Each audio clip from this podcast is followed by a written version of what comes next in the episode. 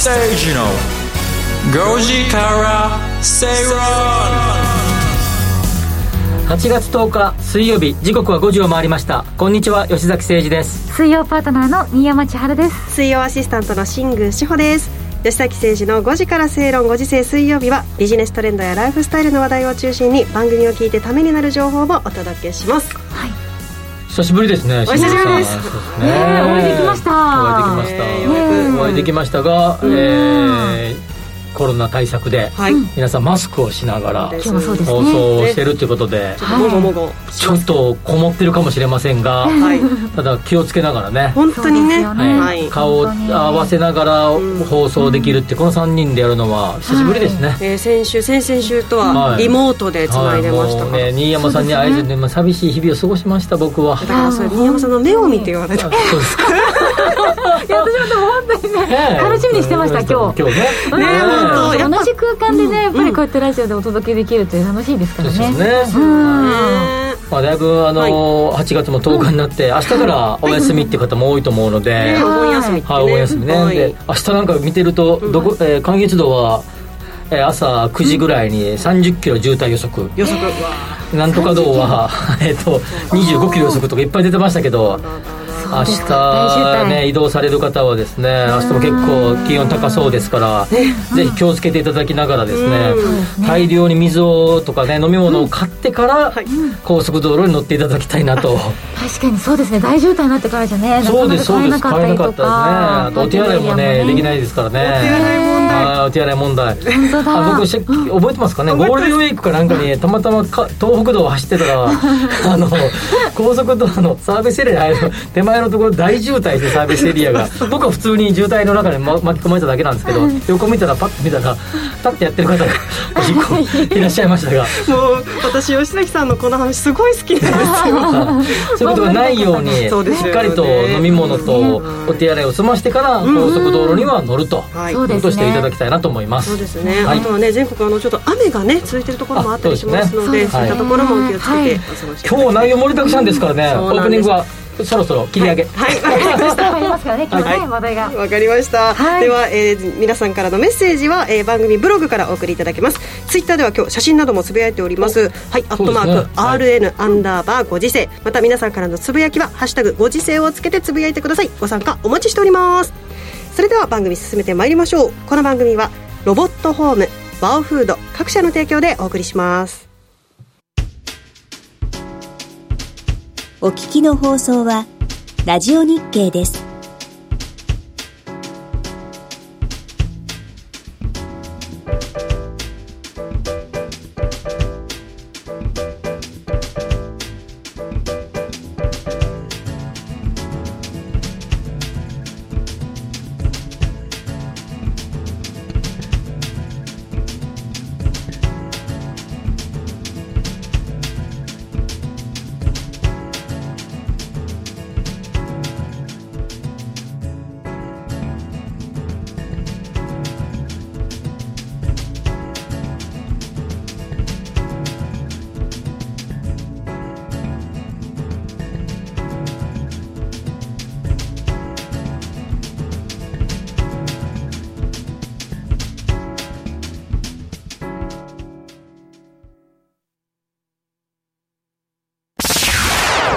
崎誠二の5時から正論。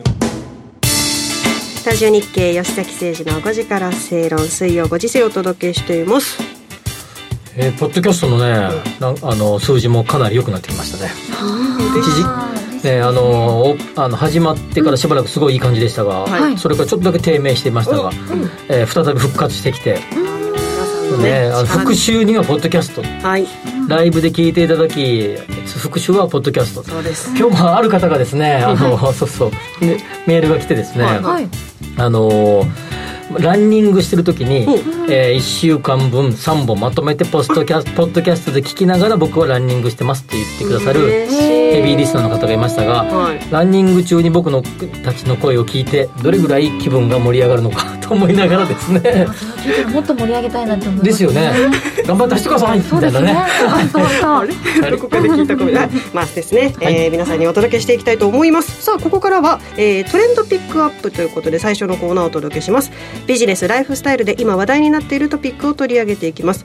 さて、えー先週は皆さんリモート出演ということでしたけれども、はい。3年ぶりにイベント開催というキーワードをご紹介しました、新山さんが取材をされたはい。青森ねぶた祭り、うん。改めて現地どうでしたか？もう3年ぶりなのでかなり熱く、ん。もうあの祭りが始まる前から、はい。もうもうかなり盛り上がってて、うんうん。それを見てまたやっぱり祭りっていいなって思いましたけどね、うん。ねぶたとねぶたの違いもね、はい。そうそうそうでしたねそうでしたねそうそうあそして、えー水曜リサーチ担当の向井沙耶さんは今日と明日高知県で開催されます。2022よさこい鳴子踊り特別演舞になんと踊り手として参考しているということで、その本番直前の向井さんと電話をつなごうと吉崎さん先週おっしゃいました。そうそう繋いでみようよって言ったら繋げてくれたんだねディレクターがね。そうなんです。えー来たよ高知県にいると彼女がはいそうなんです。では、えー現地からレポートしてもらいましょう。高知県にいます。向井さん。こんにちは。こんにちは。こんにちはよろしくお願いします今、高知県におります、向井さやです。どうですか？盛り上がってますか？盛り上がってます。結構、今までの例年と比べて会場数減らしたりとか、うんこう出るチームの数も減ったりはしてるんですけど、うん出る人、お客さんみんな盛り上がって楽しんでます。はい。あのちなみに、はい。向井さん今どういう状況ですか、今ちょうど、あの、私のチームが踊ってるところです。今まさに途中抜けてきて大丈夫なんでか？ますさに踊ってるのを横で今、リポートしてる状態になります。そうなんですねじゃあリポートが終わったらすぐまた踊りに戻るわけですねあ、そうです、そうです。ああそうですか。どどのあたりなんですか？高知県のやってるところ今、今はちょうど高知城のステージですね。おお高知ですね高知のね、はい、あの多分市内い。ろんなところ会場があるということですね。はい。観光客っていうかそれを見物のお客さんも結構多いんですか？な、なんでしょう？見物客の方も結構多く出られてるんですか？あ、結構多いですね。へー。日本中から来られてる感じですか？あ、もう一度お願いします。日本中から来られてる感じですか？結構やっぱり地方からも来るのがあって、うん宿とか飛行機とかも3月に取らないともう間に合わないよって言われるくらいな、すごいですね。それくらいのなるほどの入りですね。はい。わかりました。あの向井さんこの後もステージに戻るということですかね？はい、そうです。この後もステージに戻ろうと思います。はい。じゃああの最後にあのこの後の演舞にかける思いを聞かせてください。とやっぱり3年ぶりの開催ということで、お客さんも私たちもすごい熱くなってるので、全力で汗水垂らして頑張ると思います。はい。ではではここの後もコーチ楽しんできてくださいね。向井さんありがとうございました。ありがとうございました。ありがとうございますはいというわけで四国高知県にお電話つなぎました。ねまあなんか熱い感じが伝わってきましたが ただあの音声は聞き取りにくかったです。やっぱね、あ の結構よさこいって大きい音が流れてて、あはいはいうんそれにね合わせて皆さん演舞されてますから。ね、彼女のね、あの一番の熱中することはこれだったって言ってますよね。ええそうですよね。よさこい熱い思いをね。はい、えー番組の公式ツイッターで向井さんの写真もアップしてますのでぜひご覧になってみてください。向井沙耶さんってこんな感じの顔なんだなっていうのは分かっていただけるかもしれないそうですね。こんな雰囲気の方なんだなと。はい、はい。はい。さて、えー元気な声をお届けいただいたということでここからはスタジオで、えートレンドピックアップいきましょうか、今日はですね一つキーワードをご用意しています斉藤佑樹さんの一枚の手紙。さうん。枚、そう手紙です。一行じゃなくて一枚の手一紙。枚のな手紙手紙。です、はい。さあ、えー今やってますけれども夏の甲子園、うん。ねご覧になってますか、はい。8月6日から開幕してたんでそうチラチラ朝起きてちょっとつけたりとかして、うん。はい。ねね。はい。おっしゃったように。8月6日に開幕しました。夏の甲子園。この日に公開された、あの斎藤佑樹さんの直筆の手紙が注目を集めています。なるほもう斎藤佑樹さんといえば早稲田実業のエースとして2006年夏の甲子園に出場。決勝大会では、えー決勝では現楽天イーグルスの田中将大投手がいる駒大苫小牧高校と引き分け再試合の激闘の末全国制覇を達成。あのハンカチ王子という愛称がその年の新語・流行語大賞トップ10に選ばれるなど一大フィーバーになりました。どなるほど。汗をこうね巡ってうん。ねそうです。そうですあの時、ね。えーまあ2人のはい。エースピッチャーがまあ話題になんりましたが、はい。えーらえー田中将大投手はそのまま楽天にね。入団して、高校卒業してプロへ。はい、えー、斉藤由貴さんは早稲田大学に進学して、はい。早稲田のもう1年生からエースとして活躍されて、うん。はい。4年間うん。早稲田大学の、まあ、主力投手として活躍されはい。ドラフト会議でもねね。あのあの時早稲田の3人の投手がねはい。全員がドラフト1位にかかってそれぞれが、えー西武とか、うん。えー、とどこだっけ広島とか、うんえー、と日ハムに斉藤由貴さんが行かれてと。はい。いうような感じですが、まあ、一軍で約、えー10年ぐらいですかね確か活躍っていうか、それほどねいい成果が出なかったですが、はい。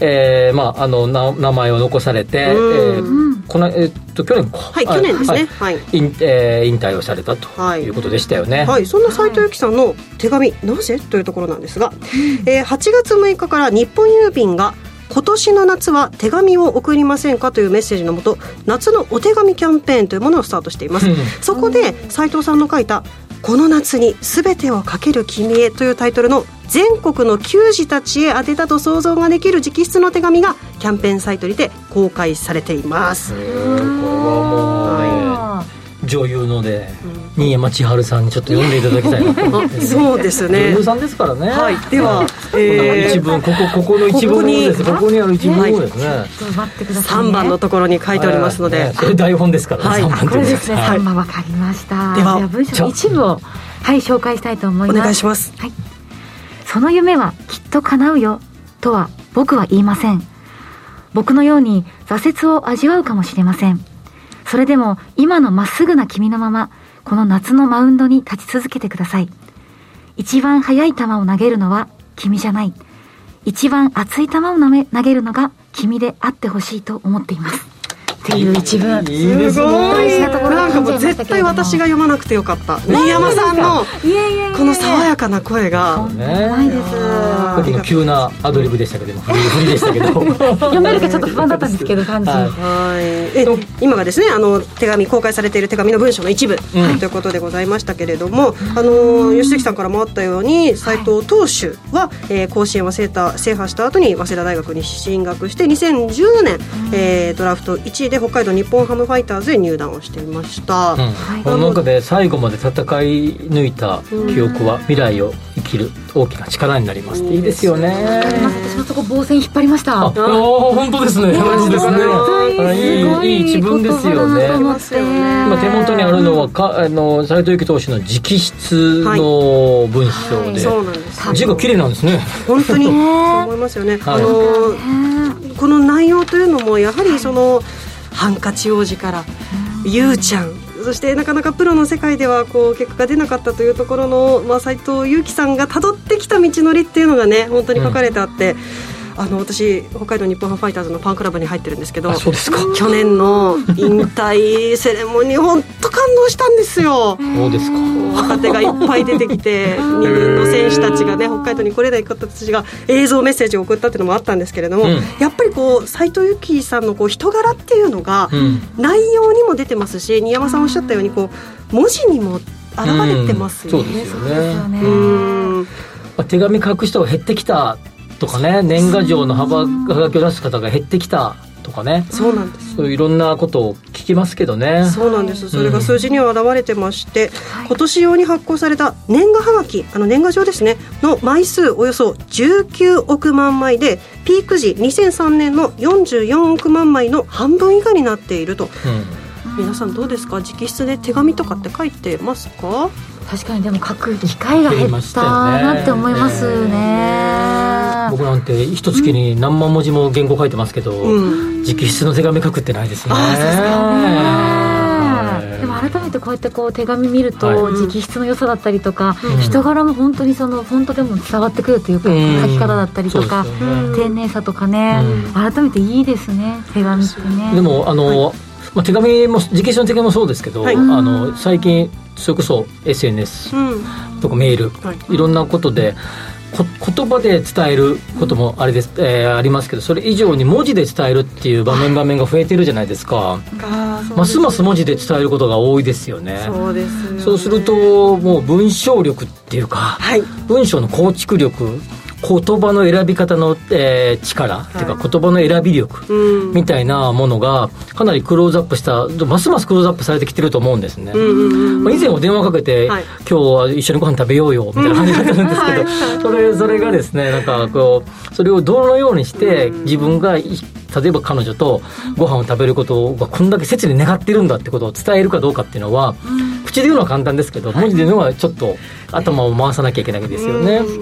コミュニケーション方法ね。うん。人柄も伝わるような言葉でっていうのそうそうそうそうがね。また人間味につながってその人のね、はい。うん。変に絵文字に逃げずに僕は比較的あの文字で、ね、スタンプとか。スタンプとかになるだけ逃げないようにですねごいです。ねしようかなといつも思うんですけどただまあでもただね直筆で書くっていうのはもう一段ねちょっと緊張するというか、まあ、自分が字がううこれね斉藤由貴投手みたいにうまかったらいいですけどね。それほどうまくなければじゃあどうするかみたいなね。もうでもはい。吉崎さんね手書きのあの日記を使ってらっしゃいますから。日記じゃなくてこれあのいろいろ仕事。仕事のようですすごいですよこれほら。いっぱいほらいっぱい書いてます。本当だ。すごい達筆でしょ。誰も読めないように書いてますから。はい。はいとだけ言っておきましょうか。まあねまああのこういったね、えー内容はですね日本郵便が公開しているキャンペーンサイトにて、えー見ることができるということですのでぜひリスナーの皆さんもご覧になっていただきまた改めてこうはい。直筆の良さっていうのをね認識していただけるといいんじゃないかなと思います、はい。さらに甲子園球児たち暑い中ですが頑張れというねエールを送りたいなと思います。はい、ここまでトレンドピックアップのコーナーでした。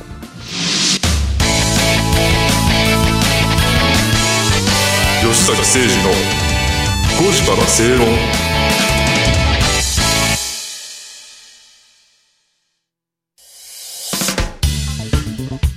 お聞きの放送はラジオ日経です。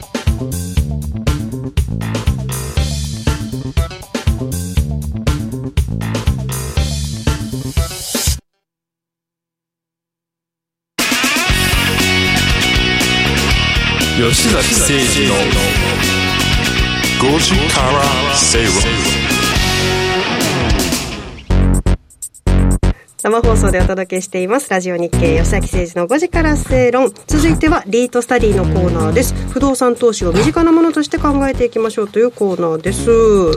今日はあのーショートバージョンでショートバージョン。短めにお話をしていきます、はい。えっと、ここ最近のリートの市況などをちょっと振り返ってみておきたいというのとこの先の展望について軽くお話をしておきます、はい。来週かなり、えーいろんな、えー決算がリートの銘柄の決算が発表されます、はい。8月15から18に、まあ、何何銘柄かの決算の、えー発表されますが6月に決算が行われた、ん6月に締めた会社の決算が8月15から18の、え4日間の間に、えー報告されると、はい。まあ、それによってはその後の分配金がどうなるかとかですね、まあ、そういうことでも結構数字あのえーリートの価格が価格が動くかもしれません、はい。振り返ってみれば8えー7月のですね、えー半ばぐらいからリートの指数はですねかなり高止まりしていてですね、えっ、と前回かな？前々回でお話した2000ポイントをですね、はい。えーずっと超えたようなそうね。えー状況が続いておりますが、えー、と先週先先週か。あの、えーアメリカの下院議長の女性の方がですね、はい台湾を訪れた時にうん。一瞬アメリカと、えー中国のまああの時に中国の軍がですね、えーミサイルを撃ったりとかしたこともあったので緊張が走りましたが、まあ、その時に多少、えーリートが下がる局面もありましたがまあえーおおむね8月に入ってもですね、えーリートしリートの指数はですね高値圏が続いているとはい。いうのが、えー状況になります。そんな中で、えー、3487のですね、CRE ロジスティックスファンド、はい。これが言いにくいんですね、ロジス ロジスティックファンド。3487はい。はい、があの7月20日に分配金の利あの、まあ、新たな物件取得ってこともあり分配金の利回りが上がってきてるってこともあって今分配金利回りは全61銘柄でトップだというふうに6%台ぐらいあると思いますので、まあ、高い、えー数字になってあ利回りになっていると。そうですね。はい、今、確かトップ1位だと思いますね。で、まあ、そういう、えーとまあ、丹念に決算なんかを追っていくとですね、あのあるいは分配金利回りがここで買われますってことを追っていくとですね、えーまあ、それにビビッドに反応するような人たちもいるようですが、まあ、なかなかあの動きがゆっ株式と違いゆっくりですので、まあ、そういうこともあって、まあ、狙い目の、えー銘柄かもしれないなと思いますね。はい。それで、えっと、この間、えっと、昨日か、えー9日の日にですね、えー総務省が発表したのが、えー1月1日時点での人口動態調査で、1都3県の人口が初めて、えー減少。初めて。初の減少っていうことです。で、これ、えっと、人口のえ増減っていうのはですね、2つの要素があります。1つは社会増、社会減って言われる、えーこれはですね、人口が流入する人、例えば青森県から出てきた。流流入ですね。であるいは、えー愛媛県にで戻った。はいこれ流出になりますが、うんそういう流入と流出を足して引いてっていうのがですね、えー社会増減ってことになります社。会増減はいもう一つが自然の増減って言われます。これは、お亡くなりになられた方と生まれた方のえー足し算引き算での増減ということになります。この中で、えー足し算あの、しえー自然増減の方はですね、比較的、えーまあ、ここ最近の少子化ってこともあり、え減マイナスが続いてずっと続いています。これは全都道府県で、えー沖縄を除けばほとんどの都道府県でマイナスになってます、はい。沖縄沖縄はプラス、えー若干プラスになってます、で人口流入と流出の方の足し算引き算の社会増減の方が、ここのところですね、えー、1都3県には流入がですね、それほど増えてこなかった。ということもあり、社会減のマイナスを、あ、ごめんなさい、自然減のマイナスを社会増減のプラスが補えなかった。っていうのが、まあ、1都3県のマイナスの要因ってこともあって、まあ、そういうこともありますので、えっとまあ、1都3県の人口がまあ若干減ってこれもしもこのままの流れが続くとするならば、えー、1都3県においても首都圏においてもですね人口の減少が見入れられるかもしれない。となれば人が減ればですね不動産は、えー人が使うものですから使う方が減れば当然価値も下がっていくという可能性が出てくる。明日明後日から急に価値が下がるとは思いませんが10年とか20年とかの単位で見ればもしかするとその方向になるかもしれないということもありますのでえ少しこれはまだ1年今今年だけですだけの傾向か今後これからもこの傾向なのかは分かりませんが、今年は少なくとも1月1日の時点ではそうだったというようなことが、えー発表されましたということですので、まあ、これがもしかすると続けばえーえーいろんな、えー不動産系の数字にネガティブな可能性が出てくると、まあ、一過性のもんだとすればですね、まあ、リードの、えーポートフォリオに入っている物件の大半は首都圏にありますので、えーあ。まあ、そういう意味じゃ首都圏の人口動態についてはですねある程度、えー追いかけておかなければ、えーリート投資家の方はいけませんよということになります。はいはいえー今回ご紹介しましたあ銘柄はあ 3487CRE ロジスティクスファンド投資法人でした、えーこのコーナーではリートについての疑問質問も取り上げていきます。番組ブログにある番組宛てメール送信フォームからぜひお寄せください。ら来週はちょっとあの長めにリートの話をしていこうかなと思います。今日はちょっとショートバージョンで。ショートバージョン。次のコーナーで結構長く撮ろうかなとそ思いうます。なんです。ゲストの方お迎えする予定になっております。お楽しみに。ここまでリートスタディのコーナーでした。吉崎誠二の5時から正論 Accurate Communication Line 500お聞きの放送はラジオ日経です。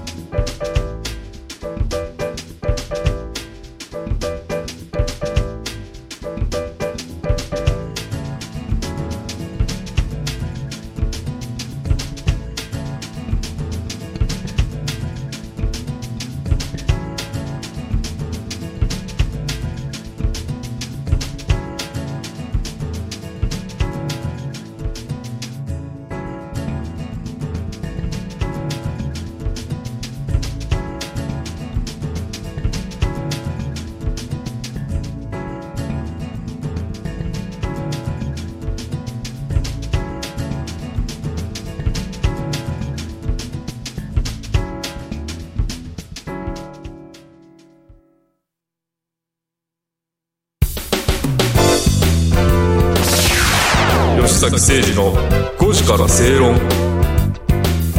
ラジオ日経吉崎誠二の5時から正論東京虎ノ門から生放送でお届けしています。今かっこいいジングルが必死になりましたねいや BGM にジングルを載せる載せるっていう渋いパターンできましたね今。めっちゃかっこいい。よかったですね今日の松山さん。ねえ。音響さん。いいですね。ポッドキャストで聞き直そうあそこの部そうです分ね。やっぱりこうゲスト大物ゲストを呼ぶとそうなんですちょっとジングルも変えてくるって感じですか、というわけでここから特集コーナーをお届けしたいと思います。日頃のライフスタイルにプラスとなる情報をじっくりとお伝えしていきます。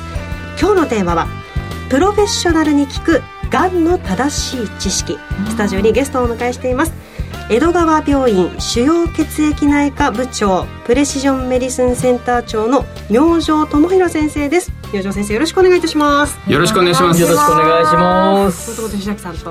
まあ僕もちょっといろいろね、うん。お話をしてたまに食事をしたり飲んだり体を見ていただいたりいろんな関係ですが、まあ、僕の友人知人もね、はい。結構明星先生とは親しくしてる方も多いということで、うんえーあのいろんなお付き合いをさせていただきますがまあ言ってもですねよくテレビとかも出てくるあのねおなじ名医としてよく出てくるね。おなじみの。あなんかひな壇でなってね いろんな名医とテレビ出られたりされてましたが、まあ、そんな本も出されてますからね。はい。いやいや、そんな大した人間ではありませんけども、あの、憧れの5時から正論に出れて嬉しいです。そんなこと言ってください。ちょっとプロフィールを。はい、えーまずは先生のプロフィールからご紹介します。東京江戸川病院の腫瘍血液内科部長感染制御部部長プレシジョンメディシンセンター長東京がん免疫センター長を務めていらっしゃいます。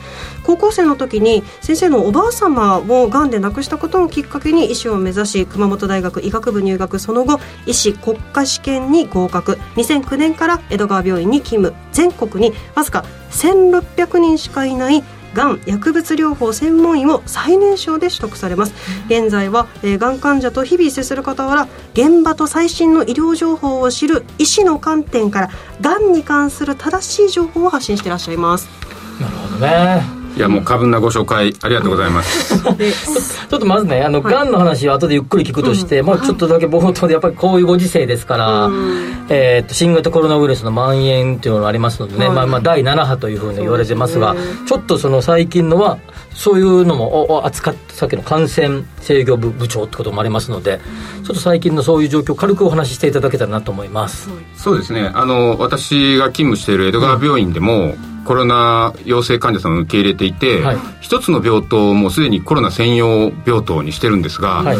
実はすでにもう満杯になっておりまして、はい。もう受け入れできないぐらいになってるんですが、それでも受け入れなきゃいけないので、うん。さらに通常の病棟もですねもうこっからこっちの病棟の区切りは、コロナ患者専用ですよっていうふうにしてやったりとか、あと僕は本来は抗がん剤を扱っていますから、毎日僕が感染してしまうとですね白血球がゼロとか、免疫が落ちてる人に感染させてしまうと大変なことになる状況なんで本来はコロナ患者と僕は接しない方がいいにもかかわらず、もう人でもいないので。あの僕自ら発熱センターの外来をやったりとかですね、もう今そういう状況でございまして、今今日も朝あの6時に起きて7時からコロナの抗原検査をして、陰性を確認してから外来診療に当たるっていう もう日々寝不足の日々が続いております。大変ですよね。検査またこまめに先生やられたりとかもされてるんですか、はい。なのでもう毎朝鼻をほじほじされるんでもげそうになるぐらいな感じですね。毎朝されて。そうなんです。はい。先生今おっしゃったように感染制御部部長も務めてらっしゃるということなんですけれどもあのご専門はがんでいらっしゃるということで、はい。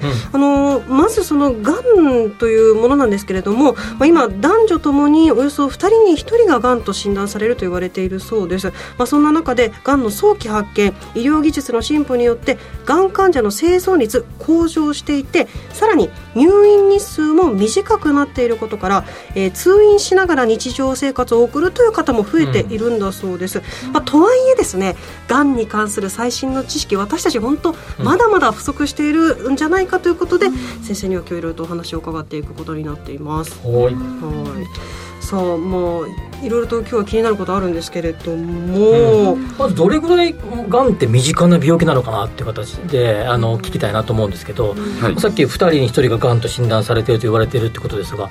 どんどんどんどん増えてきてるんですか？はい、もう間違いなく増えてきていて、う日本人の,、あの死因の第一位はもう皆さんご存知の通りがんはい。なんですね、はで2人に1人はがんになって、ん。3人に1人はがんで死ぬ時代なんですね、うん。なので死因第一位はがんなんですけども、つまりここにいるスタッフの半分はがんになる可能性があると いうことになりますので確率で言うとそういうことで、ね。僕はがんにならないとは多分言い切れないだろうと思います、でそれの一つの原因としてはまあ、あの高齢化が進んできているというのもありますし、あとはがん検診が結構精度が高くなって、ん。今までは見つからなかったがんが早期に発見できて、まあ、あのがん患者さんの数が増えているっていうのもあるかと思いますね。うんまあ、見見つけ出してるからこそ患者が増えているってことですよね、さっきあの明星さん先生のおとお母さんあおばあ様ががん。で亡くなられたっていうふうにおっしゃるあえっとプロフィールなんかありましたけど、はいってことはなんかいあくまでイメージですけどがんってこう遺伝するんだとかですね。例えば僕目が悪いですけど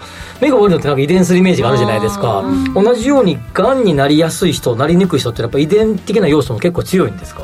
はい、あの実はそういうふうに思われる方たくさんいると思うんですけども。分リスナーの方も多分そう思ってる人多いと思います、はい。はい。がん家系。がん家系とか言いますよね。あの遺伝するがんとうん。遺伝しないがんがあって、ほうほう実際にがんと診断された人の中で遺伝が原因だというのは5%程度しかないんですね実は。なるほど、は少ないですか？で具体的には一番多いものがやはり乳がんい、うん。はあの遺伝する可能性が高いんです、うん。でなので、まあ、お母さんとかおばあちゃんが乳がんであれば、乳がんの原因遺伝子である BRCA という遺伝子変異があるとそれは引き継がれることがあるんですね、うん。なのでそういう方は定期的に乳がん検診をこまめにやった方がいいと思います、うん。でもう一つですねあの遺伝するがんの代表としては大腸がんなんですがこれも遺伝する可能性はありますが、多くのものは生活習慣が原因でがんになると言われています、はい。生活習慣。その他ですねあとウイルスが原因で、ウイルス感染が原因でがんになるっていうものもありますね、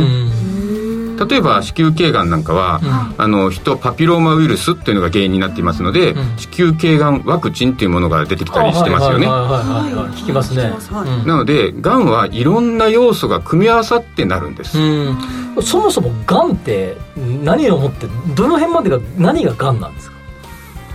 何ががん、うんえっと、例えばですね、あの肺の組織の中に、えーまあ、何か腫瘍があった時に、うんえー組織を取ってくるわけですね、はい。あのメスで切ったりとか、あとはまあ胸腔鏡っていうのでカメラで撮ってきたりして顕微鏡で見てそこに形がおかしい細胞がいればそれをがんと呼ぶわけなんですね。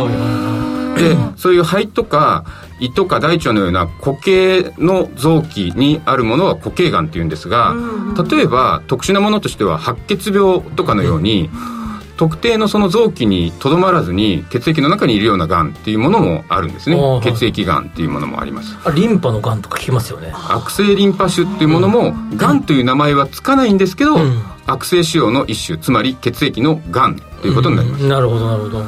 ただ血液のがんはあのー手術で切ってね治すってことはできませんので、はいはいはい。通常は抗がん剤治療ということになるんです種類がいろいろあるということは治療法も本当にそれだけ様々っていうことですよね。はい。あの今まではがんの三大治療というと手術、うん。そして放射線治療、うん。あとは抗がん剤をはじめとした化学療法っていうのがあるんですが、うん。うん最近ではですねあの本庄先生が、はいはいはいはい。あのオプジーボでノーベル賞を取りましたので、それが注目されて第4の治療として免疫治療っていうのも注目されてきているんですね、でまずなんか外科手術っぽくなんか例えばいいがんがあるとその分を切除してみたいなイメージがまず一番なんかイメージがありますよねがんってね、あのがんのステージには大きく分けて、うん。ステージ4まで分かれる分かれるんですね、うん。1234で早期の場合はステージ12と呼ばれるんですね、でステージ34であれば進行がんと言われていて、うん。はい。大体手術で切るってことができません、うんうんうんなので早期がんの場合は手術と放射線治療でうん。治癒を目指しに行くと、うんなるほど。ステージ34の場合は、うん。抗がん剤治療もしくは免疫治療が主体になっていくっていうことになります。なるほど。これがんまあそうやって2人に1人になるって言われてるがんですけどやっぱりこうなるだけこうなりたくないじゃないですか。本当に。はい、そのためにはなんかこう僕が思うには一つはなんかこうしょっちゅう検診受けとけば早期発見するし、もうあき半分諦めてなるもんだということで、はい。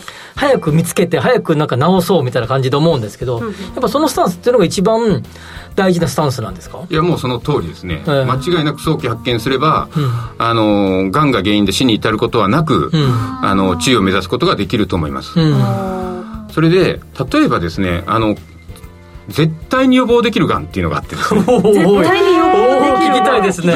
絶対というのはこういうメディアを通して言うことは難しいんですが、自信を持って言えるのがあってですね、うん。はあの大腸がんうんうん。これはですねあの大腸の中に出てくるわけなんですが、、はい。きなりがんがポンと出てくるわけではなくて、うん最初は必ず大腸の良性のポリープとして出てくるんですね、はいはいはい。でそれを放置しとくとどんどん大きくなってそのうちがんになっていくんです、うん。なので極端な話を言えば毎年大腸カメラをやって、うん。ポリープがあればその良性の段階で積んで切除をしておけば、うん。大腸がんに絶対にならないということが言えるわけです、はいはいはいでなのでそれは予防はできるだろうと、うん。あとは胃がんに関しても、うん。実は胃がんの原因の大半は、ヘリコバクターピロリという細菌が、うん。あの原因であるこということが分かっています、うん。ピロリ菌みたいな。ピロリ菌。はいはいはいではピロリ菌は今はあのー呼気をこう空気をですねあの自分の吐いた息をうん。風船膨らまして調べる方法もあるし、うん。血液検査でも分かりますので、うん。ピロリ菌がいるかどうかは簡単に検査できるんですね、いはいはい。ではいピロリ菌がいればですね1週間お薬飲むだけで8割の人が除菌できるんですよ。除菌？そう。ピロリ菌の除菌ができるのではいはいロリ菌がいない胃というのはほとんどあの胃がんにはならないと考えていいんですね。うんなのでそれも予防できるだろうと。なるほどなるほど。ただ実はですね日本人で最も死因が高い、あのし死亡者数が多いがんっていうのは肺がんなんですね。はで肺がんに関しては今かなりあの禁煙というブームになっていますので、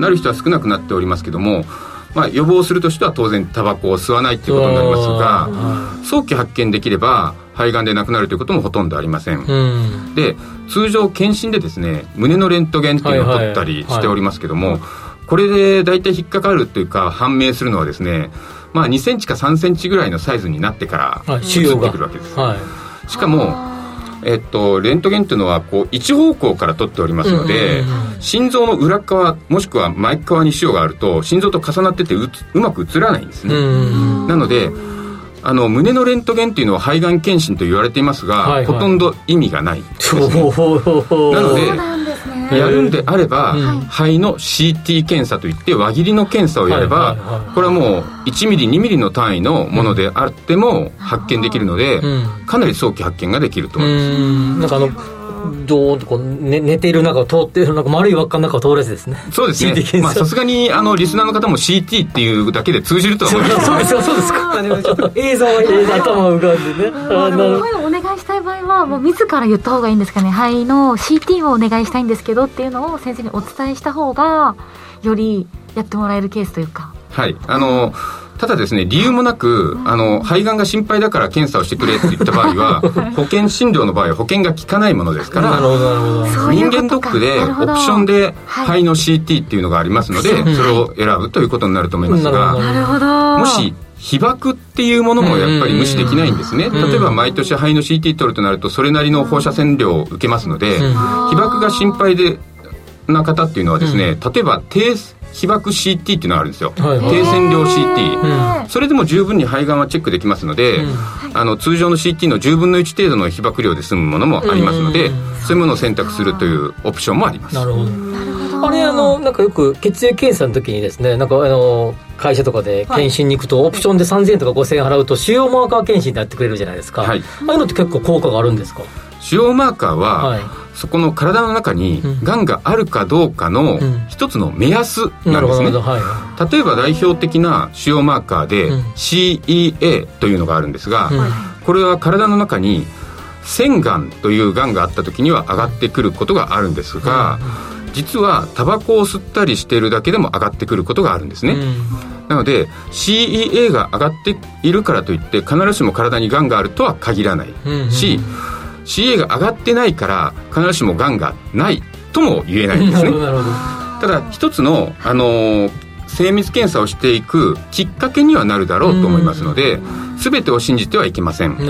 ただしこれは男性の方に限る話なんですが、うん。腫瘍マーカーの中で PSA という腫瘍マーカーの検査があるんですが、うん。これは前立腺がんの腫瘍マーカーで、うんこれはかなり感度得意度ともに高いものですので、前立腺がんが心配な場合は毎年 PSA をチェックしておけば、う前立腺がんは早期発見間違いなくできると考えていいと思います、なるほどなるほど。へえリスナーの方からも、あのツイートをいただいています。聞きたいこといっぱいあるだろうねリスナーそうですよね。の方もはい、こちらは晴れたさんからいただきました。うん。